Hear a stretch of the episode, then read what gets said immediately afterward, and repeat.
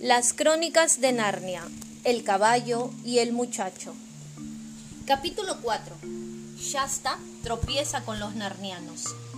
Al principio, Shasta no pudo ver otra cosa en el valle situado a sus pies que no fuera un mar de bruma con unas cuantas cúpulas y pináculos sobresaliendo de él. Pero a medida que la luz aumentaba y la neblina se disipaba, empezó a distinguir más cosas un ancho río se dividía en dos corrientes, y en la isla situada entre ambas se alzaba la ciudad de Tashbaan, una de las maravillas del mundo. Alrededor del borde mismo de la isla, de modo que el agua chapoteaba contra la piedra, discurrían elevadas murallas reforzadas por tantas torres que no tardó en renunciar a contarlas. Dentro de los muros la isla se alzaba en una colina y cada trozo de aquella colina, hasta llegar al palacio del Tisroc y al gran templo de Tash, estaba cubierto por completo de edificios.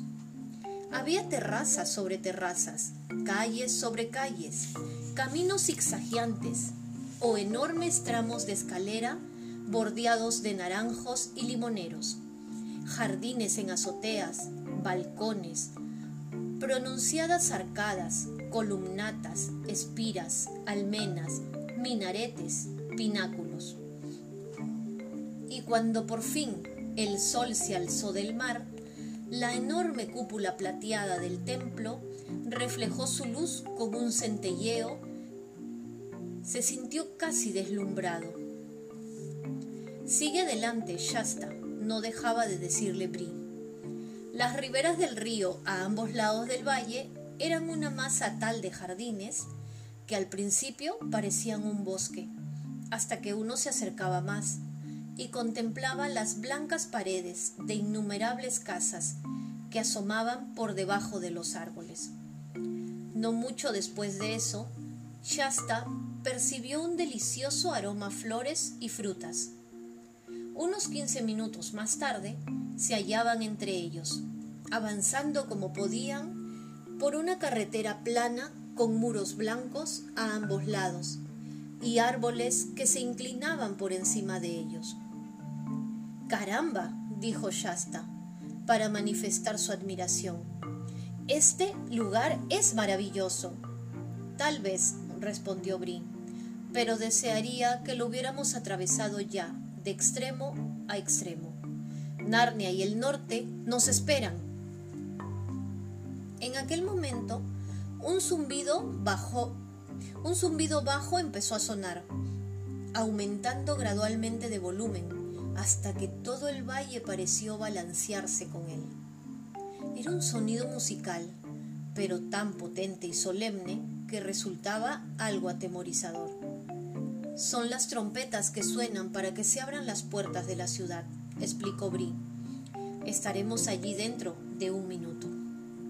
Ahora, Arabis, por favor, inclina un poco la espalda, pisa con más fuerza e intenta parecerte menos a una princesa. Intenta imaginar que te han dado patadas y bofetones y te han insultado toda la vida. Pues respecto a eso, replicó ella, ¿qué tal si tú también inclinas la cabeza un poco más y arqueas el cuello un poco menos e intentas no parecerte tanto a un caballo de batalla. ¡Shh! advirtió Bri. Ya hemos llegado. Y así era.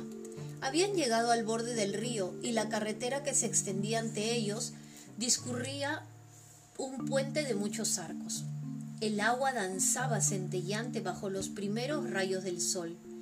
A lo lejos, a su derecha, más cerca de la desembocadura del río, distinguieron mástiles de embarcaciones, había bastantes viajeros dispuestos a cruzar el puente antes que ellos. La mayoría eran campesinos, que conducían asnos y mulas cargados de mercancías, o que transportaban cestos sobre la cabeza. Los dos muchachos y los caballos se unieron a la multitud. ¿Sucede algo? Susurró Shasta a Arabis, que mostraba una expresión curiosa. Claro, para ti todo esto está muy bien, murmuró ella con cierta ferocidad. ¿Qué te importa a ti, Tashban? Pero yo tendría que estar viajando en una litera, precedida por soldados y con esclavos cerrando la marcha, y tal vez dirigirme a un banquete en el palacio del Tirro, que vive eternamente, en lugar de penetrar furtivamente de este modo. Para ti es diferente. A Shasta todo aquello le pareció ridículo. En el otro extremo del puente, las murallas de la ciudad se elevaban muy altas. Por encima de sus cabezas y las puertas de latón se hallaban abiertas en la entrada, que en realidad era amplia, aunque parecía estrecha debido a su altura. Media docena de soldados, apoyados en sus lanzas, estaban ubicados a ambos lados. Y Arabis no pudo evitar decirse, todos se cuadrarían y me saludarían si supieran de quién soy hija. Por el contrario, sus compañeros solo pensaban en cómo conseguirían pasar y esperaban que los soldados no les hicieran preguntas. Por suerte no lo hicieron. No obstante, uno de ellos tomó una zanahoria del cesto de un campesino y la arrojó a Shasta con una áspera carcajada diciendo, ¡Eh, chico del caballo! Te ganarás una buena paliza si tu amo descubre que has usado su caballo de montar para transportar carga. Aquello asustó terriblemente a Shasta, ya que demostraba sin lugar a dudas que quien entendiera de caballos jamás tomaría a Bri por otra cosa que un caballo de batalla. Son órdenes de mi señor para que te enteres, respondió Shasta. Pero habría sido mejor si se hubiera mordido la lengua, pues el soldado le dio un bofetón que casi lo derribó al suelo y le dijo Toma, pequeña inmundicia, eso te enseñará cómo hablar a los hombres libres. De todos modos, consiguieron escabullirse dentro de la ciudad sin que los detuvieran, y Shasta solo lloró un poquito, ya que estaba acostumbrado a los golpes. Una vez atravesadas las puertas, Tashbaan no les pareció en un principio tan espléndida como de lejos. La primera calle era estrecha, y apenas había ventanas en las paredes que se alzaban a cada lado. Además, estaba mucho más atestada de gente de lo que el muchacho había esperado, llena en parte de campesinos que habían entrado con ellos y que se dirigían al mercado, pero también ocupada por aguadores, vendedores de dulces, mozos, soldados, mendigos, niños harapientos, gallinas, perros vagabundos y esclavos descalzos. Lo que más se notaba al llegar a la ciudad eran los olores que provenían de gente desasiada. Perros mugrientos, perfumes, ajos, cebollas y montones de basura que se apilaban por todas partes. Shasta fingía ser quien guiaba, pero en realidad era Bri quien conocía el camino y lo guiaba a él mediante leves golpecitos con el hocico. No tardaron en girar a la izquierda y en iniciar la ascensión por una empinada colina. Era un lugar mucho más fresco y agradable, pues la calle estaba bordeada de árboles y solo había casas en el lado derecho. Por el otro se podían contemplar los tejados de las casas de la ciudad baja y también ver un trecho río arriba. A continuación doblaron una curva cerrada a la derecha y siguieron su ascensión avanzaban en zigzag en dirección al centro de Tashbaan. Enseguida llegaron a las calles más elegantes, grandes estatuas de los dioses y héroes de Carlomén, que son en su mayoría más impresionantes que agradables a la vista. Se alzaban sobre relucientes pedestales, palmeras y soportales sostenidos por columnas. Proyectaban sombras sobre las ardientes aceras y a través de las entradas en forma de arco de más de un palacio. Shasta vislumbró ramas verdes, fuentes frescas y céspedes muy bien cuidados. Seguro que se está muy bien allí adentro, se dijo. En cada recodo, Shasta esperaba que consiguieran salir de entre la multitud. Pero nunca sucedía. Aquello hacía su avance muy lento, y cada dos por tres se veían obligados a detenerse completamente. Esto acostumbraba a suceder porque una voz potente gritaba Abrid paso, abrid paso, abrid paso al Tarcán, o abrid paso a la Tarquina, o al decimoquinto visir, o al embajador. Y la multitud se veía obligada a aplastarse contra las paredes y por encima de sus cabezas, Shasta conseguía ver en ocasiones al gran señor o la gran dama causantes de todo aquel alboroto, repantingados en una litera que cuatro o incluso seis esclavos gigantescos transportaban sobre sus desnudos hombros. Pues en Tashban existe únicamente una norma de tráfico, que es que las personas menos importantes deben dejar paso a todo aquel que sea más importante que ellas, a menos que uno desee recibir la marca de un latigazo o un golpe del mango de una lanza. Fue en una calle espléndida, muy cerca de la parte superior de la ciudad. El palacio del T-Rock era lo único que se alzaba por encima de ella, donde tuvo lugar la más desastrosa de aquellas paradas. Abrid paso, abrid paso, abrid paso, gritó una voz. Abrid paso al rey blanco bárbaro, el invitado del Tisrock, que vive eternamente. Abrid paso a los señores narnianos. Shasta intentó apartarse y hacer que Bri retrocediera, pero ningún caballo, ni siquiera un caballo parlante de Narnia, retrocede con facilidad. Y una mujer con un cesto de esquinas muy afiladas en sus manos situada justo detrás del muchacho, le clavó con fuerza el cesto contra los hombros y dijo ¡Eh! ¿A quién estás empujando? Y entonces alguien más le dio un empujón en el costado y en la confusión del momento soltó a Bri. A continuación, todo el gentío situado a su espalda se tornó tan compacto y apelotonado que le resultó imposible moverse. Fue así como se encontró de repente, sin proponérselo, en primera fila, y pudo disfrutar de una buena visión de la comitiva que avanzaba por la calle. No se parecía en nada a ningún otro grupo que hubiera visto aquel día. El pregonero que avanzaba ante ellos gritando Abrid paso, abrid paso, era el único carlomeno de todos ellos, y no había litera. Todo el mundo iba a pie. Eran una media docena de hombres, y Shasta no había visto jamás a nadie como ellos. En primer lugar, todos tenían la piel clara como él, y la mayoría eran rubios. Además, no se vestían como las gentes de Carlomén. La mayoría llevaba las pantorrillas al descubierto. Sus túnicas eran de hermosos colores brillantes y atrevidos, un verde bosque, un amarillo vistoso o un azul vivo. En lugar de turbantes, se cubrían con cascos de acero o plata, algunos de ellos adornados con joyas, y uno con unas diminutas alas a los costados. Unos pocos llevaban la cabeza descubierta. Las espadas que pendían de los lados eran largas y rectas, no curvas como las cimitarras de Carlomén. Y en lugar de mostrar una expresión seria y misteriosa como la mayoría de carlomenos, Andaban con un balanceo y dejaban que brazos y hombros se movieran libremente. También charlaban y reían. Uno silbaba. Era evidente que deseaban ser amigos de todos aquellos que se mostraran simpáticos y que les importaba un comino cualquiera que no lo fuera. Shasta se dijo que no había visto nada tan magnífico en toda su vida. Pero no hubo tiempo para disfrutar del espectáculo, pues inmediatamente sucedió algo espantoso.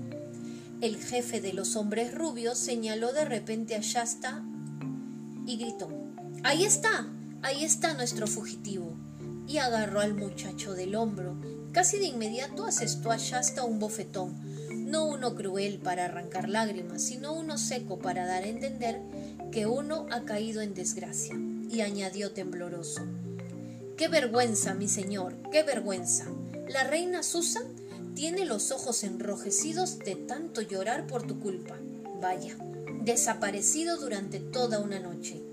¿Dónde has estado? Shasta se habría precipitado bajo el cuerpo de Bri y habría intentado desaparecer entre la muchedumbre de haber tenido la menor posibilidad de hacerlo. Pero los hombres rubios lo rodeaban ya por completo y estaba bien sujeto. Desde luego, su primer impulso fue decir que no era más que el hijo de un pobre pescador ar y que el señor extranjero sin duda lo había confundido con otra persona. Pero, por otra parte, lo último que deseaba hacer en aquel lugar atestado de gente era empezar a explicar quién era y qué hacía. Si empezaba con aquello, no tardarían en preguntarle dónde había conseguido su caballo y quién era Arabis, y entonces adiós a toda posibilidad de conseguir salir de Tashban. Su siguiente impulso fue mirar a Bri en busca de ayuda, pero éste no tenía la menor intención de dejar que toda aquella gente supiera que podía hablar, y permaneció allí inmóvil, con el mismo aspecto atontado que cualquier caballo corriente. En cuanto a Arabis, Shasta ni se atrevió a mirarla, por no traer la atención hacia ella. Tampoco tuvo mucho tiempo para pensar, pues el jefe de los narnianos dijo al instante, Toma una de las manos de su señoría, Peridan, si tienes la bondad, y yo tomaré la otra. Ahora sigamos. Nuestra real hermana se sentirá sumamente aliviada cuando vea a nuestro joven bribón a salvo en nuestro alojamiento. Y de ese modo, antes incluso de que hubieran conseguido atravesar la mitad de Tashban, todos sus planes se vinieron abajo y sin tener siquiera la posibilidad de despedirse de los otros, Shasta se encontró marchando entre desconocidos y sin poder imaginar qué sucedería a continuación. El rey narniano, pues el muchacho empezó a comprender por el modo en que el resto se dirigía a él, que debía ser un rey, no dejaba de hacerle preguntas, dónde había estado, cómo había conseguido escapar, qué había hecho con sus ropas y si no había acaso y si no sabía acaso que había sido muy travieso. Solo el rey dijo travieso en lugar de traveso en lugar de travieso. Y Shasta no respondió, porque no se le ocurrió nada que decir que no pudiera resultar peligroso. Vaya, ¿guarda silencio? inquirió el rey. Me veo obligado a decirte claramente, príncipe, que este silencio avergonzado es aún menos propio de una persona de tu linaje que tu vida. Escaparse puede ser considerada la travesura de un jovencito de cierto carácter, pero el hijo del rey de Arslan debe reconocer sus acciones, no inclinar la cabeza como un esclavo carlomeno. Todo aquello le resultaba muy desagradable, pues Shasta Sentí en todo momento que aquel joven rey era un adulto de los más amables y le habría gustado causarle una buena impresión. Los forasteros lo condujeron bien sujeto por ambas manos por una calle estrecha, luego lo hicieron bajar por un tramo de escalones bajos, para a continuación subir otro hasta una amplia entrada, situada en una pared blanca, flanqueada por dos altos y oscuros cipreses. Tras cruzar el umbral, Shasta se encontró en un patio que era a la vez un jardín. En el centro había una pila de mármol llena de agua transparente, que el agua de una fuente mantenía en constante movimiento. Unos naranjos crecían a su alrededor, plantados sobre una mullida hierba, y los cuatro muros blancos que rodeaban el césped estaban cubiertos de las calles, estaban cubiertos de rosales trepadores. El ruido, el polvo y el gentío de las calles parecía de repente muy lejano. Le hicieron cruzar el patio a toda prisa y luego atravesar un oscuro portal. El pregonero se quedó en el exterior. Después de eso lo condujeron por un pasillo cuyo suelo de piedra resultaba deliciosamente frío a sus ardientes pies, y lo hicieron subir por una escalera. Al cabo de un instante se encontró parpadeando bajo la luz de una habitación enorme y bien ventilada, con las ventanas abiertas de par en par, todas mirando al norte, de modo que los rayos del sol no penetraban en ella. El suelo estaba cubierto por una alfombra teñida, con los colores más hermosos que había visto nunca, y sus pies se hundieron en ella como si pisaran una espesa capa de musgo. Alrededor de las paredes había sofás bajos cubiertos de suntuosos cojines, y la sala parecía llena de gente, gente muy curiosa en algunos casos. se dijo Shasta. Sin embargo, no tuvo tiempo para recrearse, pues la dama más hermosa que había visto se alzó de su asiento, lo rodeó con sus brazos al tiempo que lo besaba y decía, Oh, Corin, Corin, ¿cómo has podido hacerlo? Tan buenos amigos como somos tú y yo desde que murió tu madre. ¿Y qué le habría dicho a tu real padre si hubiera regresado a casa sin ti? Habría sido motivo suficiente para una guerra entre Arslan y Narnia, que mantienen una amistad que se remonta a tiempo inmemorial. Has sido traveso, compañero de juegos. Es muy traveso por tu parte hacernos eso. Al parecer, pensó Shasta, me confunden con un príncipe de Arslan, donde quiera que éste esté. Y ellos sin duda son narnianos. Me pregunto, ¿dónde estará el auténtico Corin? Tales pensamientos, sin embargo, no lo ayudaban, no lo ayudaron a decir nada en voz alta. ¿Dónde has estado, Corin? inquirió la hermosa dama, con las manos posadas aún sobre los hombros del muchacho. No, no lo sé, tartamudeó él. Ahí está Susan, dijo el rey. No conseguí sacarle nada, ni verdadero ni falso. Majestades, reina Susan, rey Edmund, llamó una voz. Y cuando Shasta se volvió para mirar al que, al que había hablado, Casi muere del susto debido a la sorpresa, pues se trataba de una de aquellas personas raras cuya presencia había advertido por el rabillo del ojo al entrar a la habitación. Era aproximadamente de la misma altura que Shasta, pero aunque desde la cintura hacia arriba era igual que un hombre, las piernas eran peludas como las de una cabra, y su forma era igual que las de estas, y tenía pezuñas y cola de cabra. La piel era rojiza, los cabellos rizados, y lucía una barba corta y puntiaguda y dos pequeños cuernos. Se trataba de un fauno, una criatura que Shasta no había visto nunca en un dibujo y de la que tampoco había oído hablar. Y si has leído el libro llamado El león, la bruja y el armario, tal vez te interese saber que se trataba del mismo fauno de nombre Tumnus, que la hermana de la reina Susan, Lucy, había conocido aquel primer día en que descubrió el modo de entrar en Narnia. Era mucho más viejo ahora, pues por aquella época Peter, Susan, Edmund y Lucy hacía ya varios años que eran reyes y, y reinas de Narnia. Majestades, decía en aquellos momentos, Su Alteza tiene una insolación. Miradle, está aturdido, no sabe dónde está. En ese momento, claro está, todos dejaron de regañar a Shasta y de hacerle preguntas, y todos se deshicieron en atenciones para con él, e hicieron que se acostara en un sofá con almohadones bajo la cabeza. También le dieron un helado en una copa dorada para que bebiera, y le dijeron que se estuviera muy quieto. Nada parecido le había sucedido a Shasta en toda su vida. Jamás se había imaginado acostado en algo tan cómodo como aquel sofá, o bebiendo nada tan delicioso como aquel helado. Se preguntaba aún qué habría sucedido con los otros y cómo conseguiría huir y reunirse con ellos en las tumbas. ¿Y qué sucedería cuando el auténtico Corin apareciera de verdad? Pero ninguna de aquellas preocupaciones parecían tan apremiantes ahora que se sentía tan cómodo.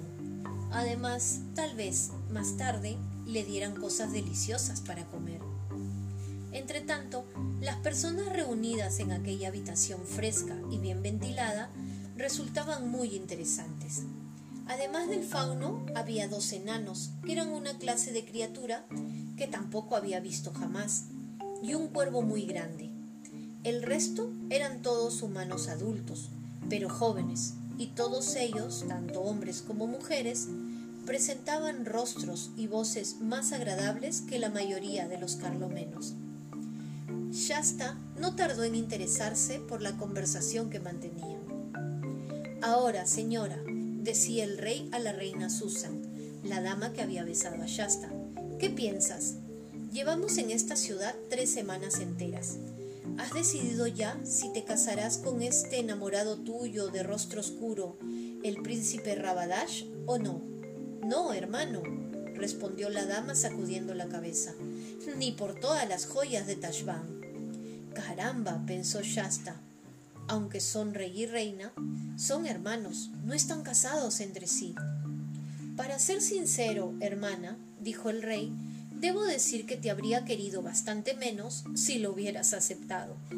Y te informo de que en la primera visita de los embajadores del Tirroc a Narnia, para tratar de este matrimonio y más tarde, cuando el príncipe fue nuestro invitado en Kier Parabel, me maravillara, me maravillaba que fueras capaz de mostrarle tanto aprecio. Eso fue un desatino por mi parte, Edmund, respondió la reina Susan, por el cual te suplico benevolencia. De todos modos, cuando estuvo con nosotros en Narnia, lo cierto es que este príncipe se comportó de otro modo, a como lo hace ahora en Tashbaan. Pues pongo a todos por testigo de las maravillosas proezas que realizó en aquel gran torneo y competición de lanzas nuestro hermano el sumo que nuestro hermano el sumo monarca organizó para él y de la humildad y cortesía con la que se comportó con nosotros durante siete días. Pero aquí, en su propia ciudad, ha mostrado otro rostro. Ah, graznó el cuervo. Hay un viejo dicho, contempla al oso en su madriguera antes de juzgar cómo es. Eso es muy cierto, patas amarillas, dijo uno de los enanos. Y otro dice, vive conmigo y me conocerás. Sí, asintió el rey. Ahora lo hemos visto tal como es, es decir, un tirano lleno de orgullo, sanguinario, ostentoso, cruel y pagado de sí mismo. Entonces, en el nombre de Aslan, dijo Susan, abandonemos Tashban hoy mismo. Ahí está la dificultad, hermana, indicó Edmund, pues ahora debo confiaros a todos lo que ha estado pasando por mi mente estos últimos días. Peridan, si eres tan amable, echa un vistazo a la puerta y asegúrate que nadie nos espía. ¿Todo bien? Estupendo. Pues ahora debemos actuar en secreto. Todos habían empezado a adoptar expresiones muy serias. La reina Susan se puso de pie de un salto y corrió hasta su hermano. Edmund, dime, exclamó, ¿qué ocurre? Veo algo terrible en tu rostro.